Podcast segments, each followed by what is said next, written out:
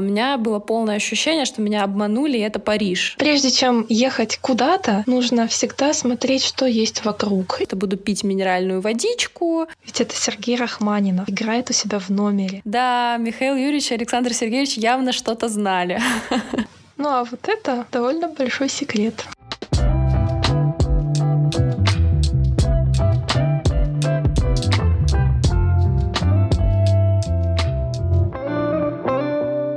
Всем привет, меня зовут Ангелина Головченко, это подкаст «Провинциальное достояние». И сегодня наш первый выпуск. Мы пишем его в стенах Краевой Лермонтовской библиотеки. А сейчас воскресенье, здесь довольно тихо и камерно, и это, конечно, очень интересный опыт. Но это что касается меня. А моя гостья находится в другом городе, и я очень рада, что этот подкаст мы начинаем именно с нее. Сегодня с нами Маргарита Иванченко, автор блога о о культуре и истории Кисловодска и Кавказских минеральных вод. Но это если очень коротко и очень тезисно. Маргарита, привет! Расскажи, пожалуйста, подробнее о себе и о том, чем ты занимаешься. Привет, меня зовут Маргарита, и я уже два года веду блог о истории и культуре кавказских минеральных вод, и в частности города Кисловодска, в котором я, к счастью, живу и очень этому рада. Блог этот называется «Добра гора». Должно было быть наоборот. Гора добра, то есть Эльбрус, гора, которая всегда возвышается на горизонте, которую ты видишь,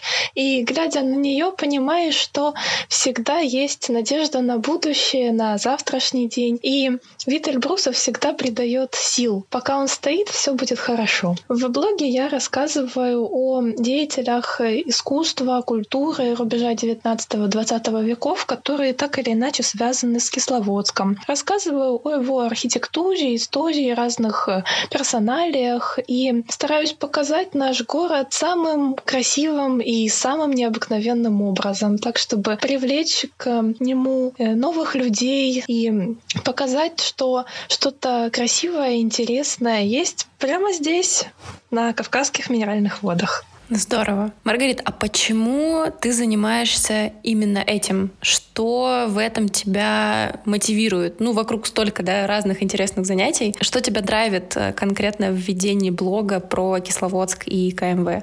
Мне хочется показать, что что-то, что люди привыкли искать за границей, есть уже у нас здесь. Это и уникальная природа, и богатая культура, и очень интересные люди, которые есть здесь и сейчас в нашей стране, которые когда-то были в нашей стране, и которые составляют на самом деле очень большое достояние, и, я думаю, даже очень большую конкуренцию тому, что есть где-то там. Прежде чем ехать куда-то, нужно всегда смотреть смотреть, что есть вокруг. И я хочу показывать, что есть вокруг, что полная жизнь, возможно, и у нас. Но нужно только это видеть, это чувствовать. Ну вот смотри, ты ведь сама родом не из Кисловодска, совсем не из этого региона. Как так вышло, что ты оказалась здесь и почему именно Кисловодск? Да, абсолютно верно. Я сейчас записываю эти ответы в Краснодаре, в своем доме, откуда я уехала несколько лет назад. Я родилась в Краснодаре, в столице Краснодарского края, провела здесь детство, юность, училась здесь в университете. Но, несмотря на все это, у меня никогда не было глубокой связи с этим городом.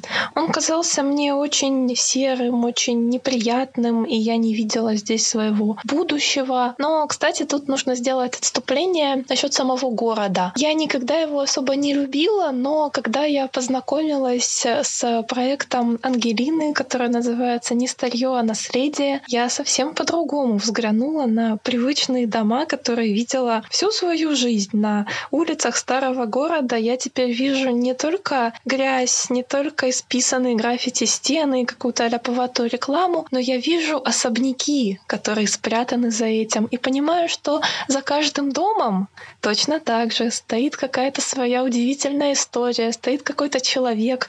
И я думаю, что если бы э, я осталась здесь, то я бы все равно занималась тем же самым, только рассказывала бы уже о Краснодаре, потому что какая-то история, какое-то глубокое интересное прошлое, оно есть в каждом месте. И самое главное — это уметь видеть. Ну а если говорить о Кисловодске, то, живя в Краснодаре все детство, я представляла себе какой-то маленький городок среди зеленых холмов с извилистыми улочками, старыми особняками, мостиками через ручьи. Представляла, какие там живут люди, как он близок к горам, к природе. И вдруг оказалась в Кисловодске. Первый раз. Это было довольно давно. Я уже была довольно взрослая на тот момент. И когда я ходила по этим улицам, я понимала, что я вижу этот город из-за своих детских грез. И, конечно, я влюбилась в него с первого взгляда, и так сложилось, что переехала туда спустя некоторое время. И продолжаю влюбляться каждый день и стараюсь влюблять в него тех людей, которые э, по какой-то причине встретили мой блог в интернете и начали его читать.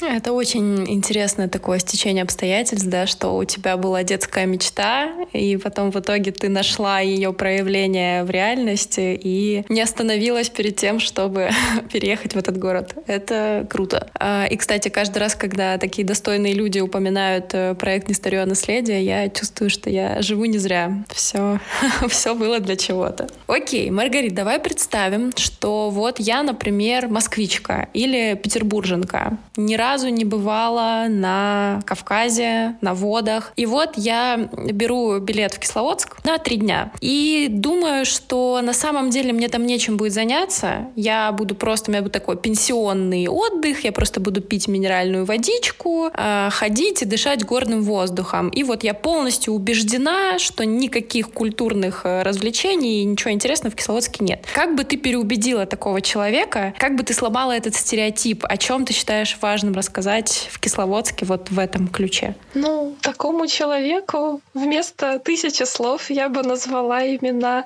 Лермонтова, Пушкина, Чехова, Мамина Сибиряка, Шаляпина, Собинова, Станиславского и многих-многих других людей, которые не просто отдыхали на Кавказских минеральных водах, не просто бывали в Кисловодске, но и посвятили какое-то свое творчество, какое-то свое наследие создали в нашем городе. И когда ты идешь по курортному бульвару, нужно понимать, что тебя окружают не просто какие-то старые дома, а за каждым этим старым домом стоит история какого-то великого человека, который там отдыхал, который там бывал, который восхищался нашей природой. И я считаю, что Кисловодск и другие города Кавказских минеральных вод — это настоящий музей под открытым небом, потому что каждый уголок здесь связан с э, персоналиями, с личностью какого-то выдающегося деятеля рубежа 19-20 века. Есть даже такая поэтическая строчка. Здесь каждый шаг — живые живые письмена. И это действительно так. И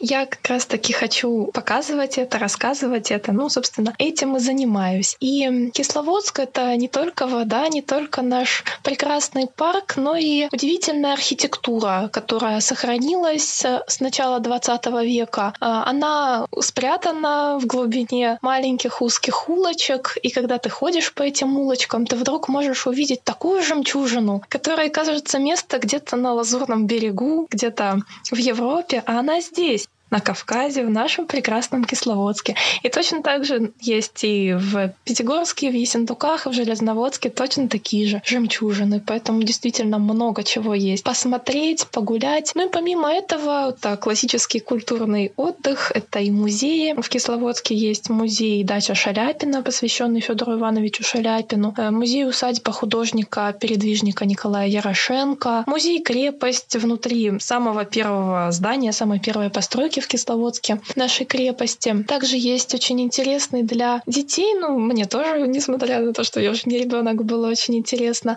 музей, визит-центр Кисловодского парка, где собраны разные интерактивные инсталляции. И, конечно же, нельзя не упомянуть нашу филармонию, которая находится в знаменитом Кисловодском Курзале, на сцене которого выступал тот самый Шаляпин, Собинов, Станиславский, Матильда Кшесинская и очень многие другие деятели искусства искусства того времени. То есть у нас достаточно богатая культурная жизнь именно на базе филармонии. И люди, когда приезжают к нам из Москвы и Петербурга, часто они не ожидают увидеть такой уровень на Кавказских минеральных водах.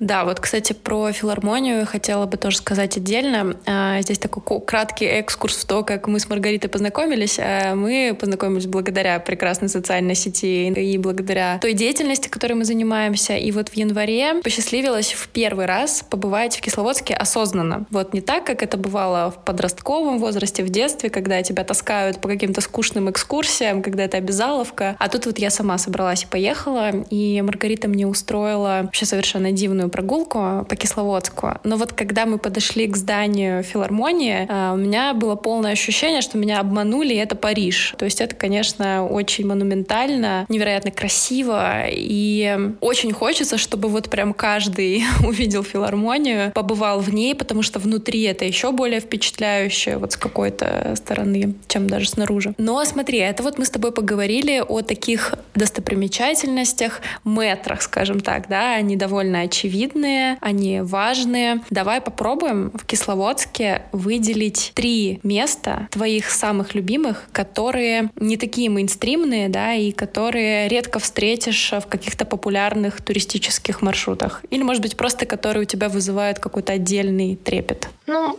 Здесь будут два достаточно популярных места и одно не очень популярное. Начать, конечно, хочется с прекрасного Золотого замка. Это дача, называется дача Твалчрелидзе, где по легенде жила Матильда Кшесинская. Легенду эту придумали уже в 60-х годах кисловодские экскурсоводы. В самых воспоминаниях Матильды Феликсовны специально прописаны ей слова, что никакой недвижимости, собственно, у нее в Кисловодске никогда не было. Однако этот прекрасный особняк на небольшой горе, конечно, поражает воображение своими уникальными архитектурными формами. Он сделан в стиле модерн, он виден из многих точек города, возвышается над ним, словно бы парит, и, конечно, привлекает к себе внимание. Другой же дом менее известен, но построен он по проекту того же самого архитектора Эммануила Багдасаровича Хаджаева, что и предыдущая дача. Это так называемый карточный домик. И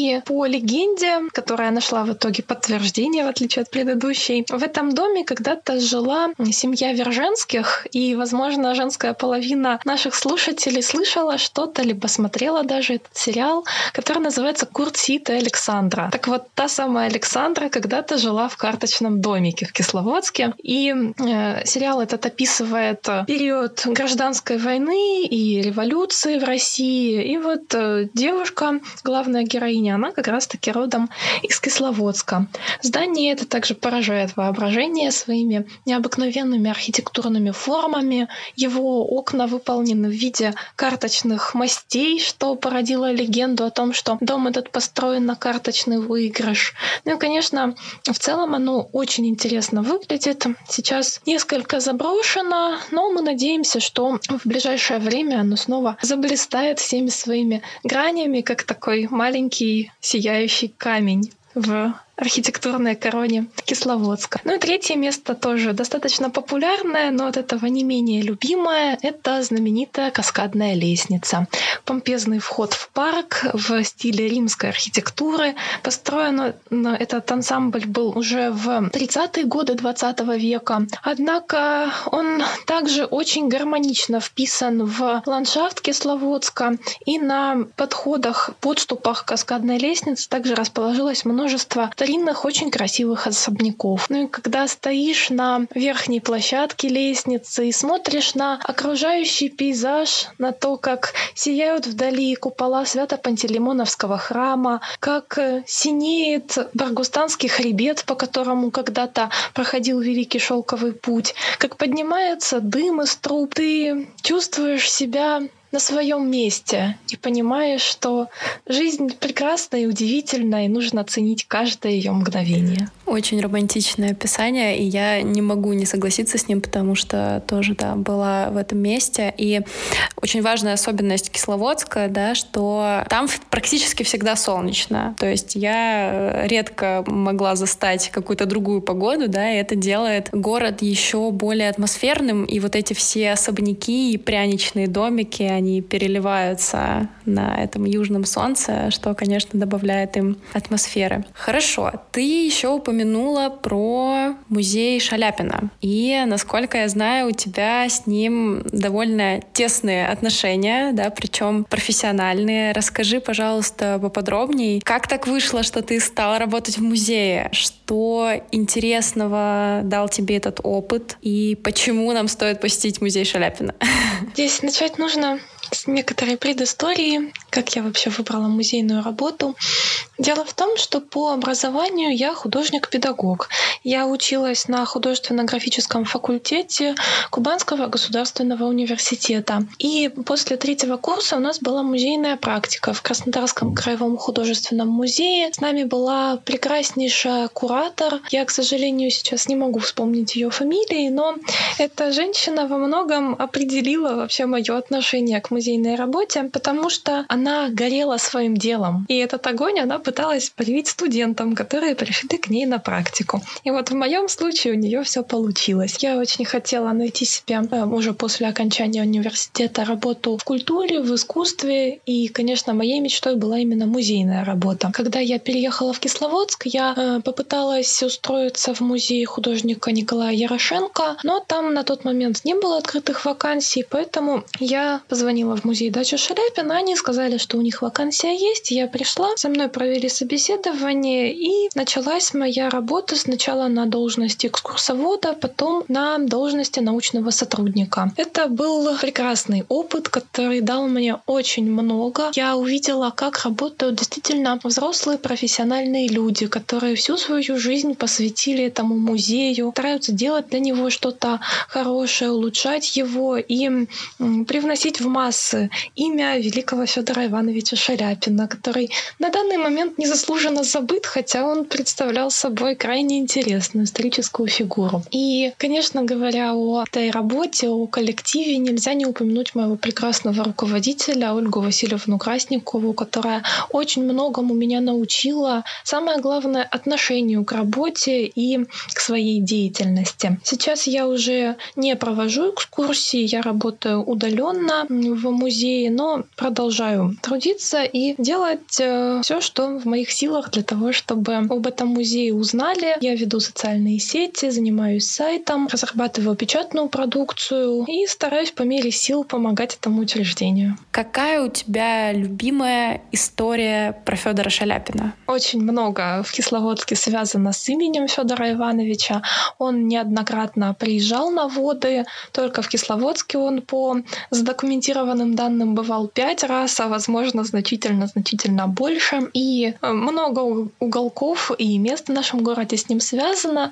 Но, конечно, моя самая интересная история — это история о том, как он жил в том самом старинном особняке, который сейчас является музеем дача Шаляпина. Он вместе со своей семьей арендовал дом напротив вокзала на горе, очень интересный по своей архитектуре, также созданный Эммануилом Багдасаровичем Хаджаевым. Арендовал этот особняк в 1917 году. Отдыхал вместе с супругой и двумя дочерьми. И 27 августа 1917 года Федор Шаляпин пел в знаменитом Кисловодском Курзале. На этот концерт, конечно же, собралась вся богатейшая публика, которая отдыхала на тот момент на водах. Билеты стоили огромных денег, потому что Федор Шаляпин жертвовал гонорары на благотворительность, и в его интересах было собрать сумму побольше. И более бедные простые люди просто не смогли приобрести себе билеты. Но они очень хотели услышать своего кумира мира. Они ждали его на улице вокруг филармонии, а потом, когда концерт окончился, пришли к даче, где он отдыхал. Стояли, ждали, аплодировали, выкрикивали названия любимых произведений. И он услышал их, вышел на веранду, и оттуда словно со сцены, дал еще один совершенно спонтанный бесплатный концерт для всех желающих. Причем очевидцы этого события говорили, что голос артиста был слышен даже в самых дальних уголках Кисловодска. И, конечно же, люди все подходили и подходили. И Федор Иванович пел для них вплоть до пяти часов утра. Когда я слышу эту историю, и когда я стою на той самой веранде, я представляю, как оживает прошлое. И, конечно же, я приглашаю всех слушателей нашего подкаста в музей Дачи Шаляпина, чтобы точно так же постоять у этих окон, посмотреть и представить, как оживает история. Это очень мотивирует посетить э, данный музей, согласна. Причем, думаю, важно еще сказать о том, как он выглядит. Да, это совершенно сказочная, такой сказочный терем, который привлекает внимание даже просто своим внешним видом. Ну, вот если говорить про музей Шаляпина, я бы еще хотела отметить, да, чтобы наших слушателей замотивировать в этот музей попасть. Первое, что мне очень нравится, это наличие в музее оригинальной афиши русских сезонов в Париже. А, да, месье Дягилев а, — это, мне кажется, гениальный продюсер, который сделал русское искусство, русскую культуру номером один в Европе в начале 20 века, да, все были без ума от его русских сезонов. И, по-моему, очень здорово и очень символично, что в музее Шаляпина, да, Шаляпин как одна из главных звезд русских сезонов, а что в его музее есть вот эта афиша. И, э, Маргарит, расскажи, пожалуйста, как этот невероятный экспонат оказался в музее? Ну а вот это довольно большой секрет. Я могу сказать только то, что этот экспонат был подарен музею. Ну а если вас интересует более подробная история, то приходите к нам на экскурсию. Да, очень-очень заманчиво. И, э, кстати, сам особняк — это тоже невероятное, конечно, творение, потому что там прекрасно сохранилась изразцовая печь, и самая вообще безумная черта — это лепнина в столовой. Я, конечно, такой нигде не встречала. Она в виде продуктов, там буквально раки на потолке. Очень интересное зрелище, поэтому, да, музей Шаляпина — это must visit в Кисловодске. Скажи, пожалуйста, вот в современном Кисловодске из ныне живущих людей есть ли у тебя так называемая role model, да, то есть какой-то образец для подражания, человек, который тебя вдохновляет? Безусловно. Моим недостижимым идеалом, кумиром вообще поводом стремиться и что-то делать является Борис Матвеевич Розенфельд.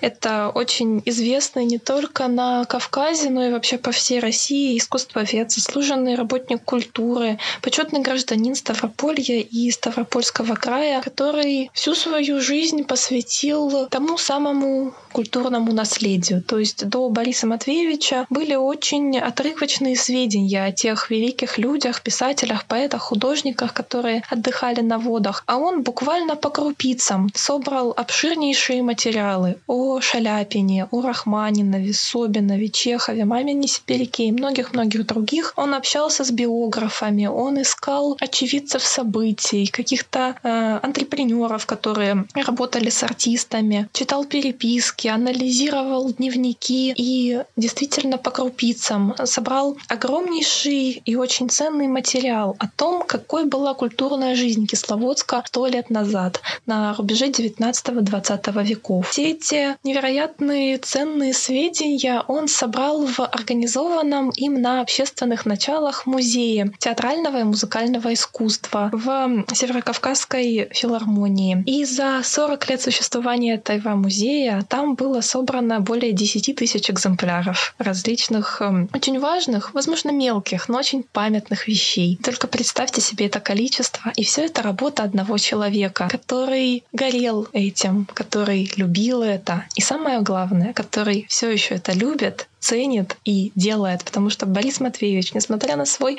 очень преклонный возраст, все еще продолжает работать на благо нашего прекрасного города и вообще всей русской культуры. Конечно, это не может не впечатлять, не может не вдохновлять. И я считаю, что именно благодаря таким людям имеет смысл продолжать. Они столько сделали, что теперь мы уже в следующем поколении тоже должны ценить это, беречь и хотя бы не растерять ту работу, которую они уже провели. Да, Борис Матвеевич задает высокую планку, будем стремиться ей соответствовать. Вот, кстати, про филармонию, снова коротенько вернемся к ней. А, ты сказала про то, что там внутри есть музей, да, и для меня это вообще было открытием. Это очень здорово, что в филармонию можно сходить не просто на концерт, да, вот непосредственно музыкальную программу, но и можно сходить просто на экскурсию. А, то есть само здание курзала из себя представляет достопримечательность, да, где можно насладиться не только снаружи, но и внутри, получить ценную информацию, да, и окунуться а, еще раз в начало 20 века. Кстати говоря, вот про такие, да, важные истории, какие-то маленькие ниточки. А, мы с тобой поговорили про историю карточного домика, про Шаляпина. И вот я думаю, что из именно таких историй складывается вообще любовь к городу, да, и интерес к городу. Я вспомнила, как мы с тобой побывали в одной парадной. Да, в целом парадные — это вообще моя отдельная страсть, потому что это такая внутренняя часть здания, которая скрыта от э, глаз, и когда ты можешь прикоснуться к чему-то такому, это вообще отдельное таинство. И вот мы с тобой были в парадной с кариатидами.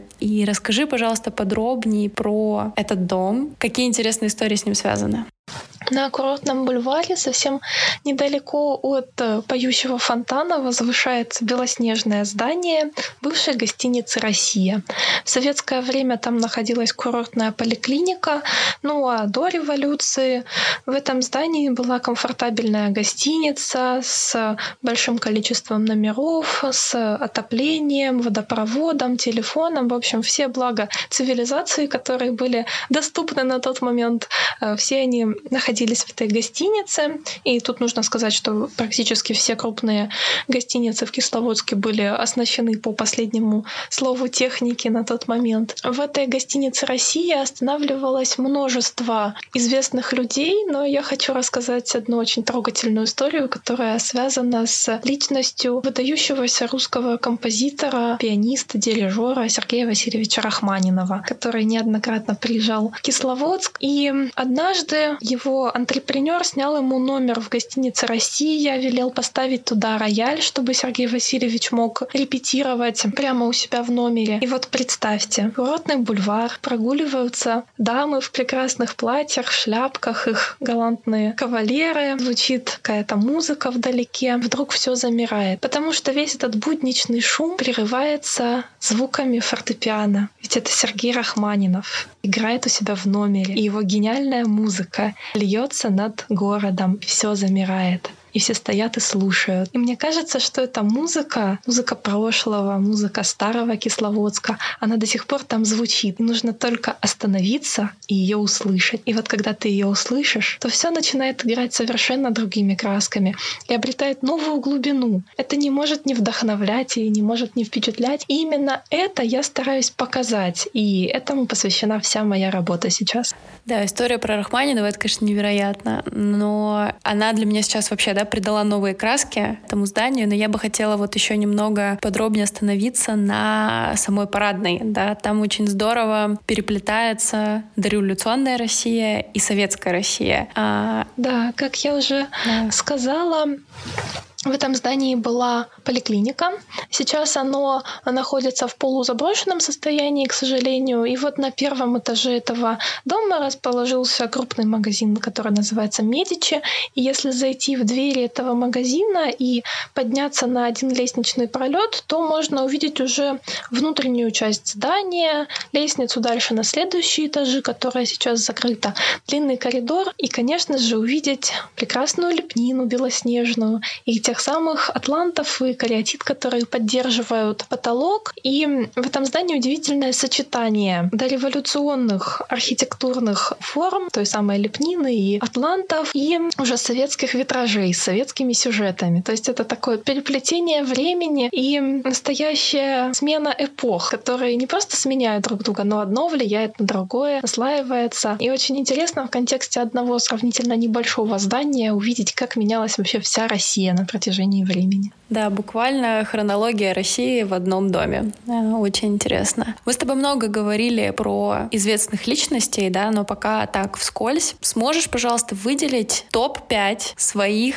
любимых исторических фигур, которые были так или иначе связаны с Кисловодском? И немного поясни, почему именно они. Ну, начать в первую очередь, конечно же, хочется с Александра Сергеевича Пушкина и Михаила Юрьевича Лермонтова, потому что они показали нам Кавказ э, и кавказские минеральные воды самыми первыми, если можно так сказать. То есть они здесь бывали еще в первой половине XIX века и в своих произведениях запечатлели тот образ курорта, который сейчас уже очень далек от нас. И, конечно, герой нашего времени — это настоящая энциклопедия курортной жизни э, начала XIX века, той жизни, которую уже сейчас сложнее представить, чем начало XX века. Помимо этого, конечно же, личность Федора Ивановича Шаляпина. Невозможно ее не упомянуть. И здесь хочется сказать, что в 2023 году будет отмечаться 150-летие со дня рождения не только Федора Шаляпина, но и Сергея Васильевича Рахманинова. Помимо этого, помимо общеизвестных людей, я хочу выделить еще одного уникального человека, который повлиял на все города Кавказских минеральных вод и во многом определил их облик. Пока что имя этого человека не слишком известно в России, однако оно достойно того, чтобы его внесли в архитектурную летопись нашей страны. Я сейчас говорю о удивительном зодчем Эммануиле Багдасаровиче Хаджаеве, который построил более 300 различных домов в Терской, Кубанской областях и на Кавказских минеральных водах. И каждый из этих домов — это подлинная архитектурная жемчужина, подлинный шедевр. Он уникальным образом смешивал стиль модерн и мавританский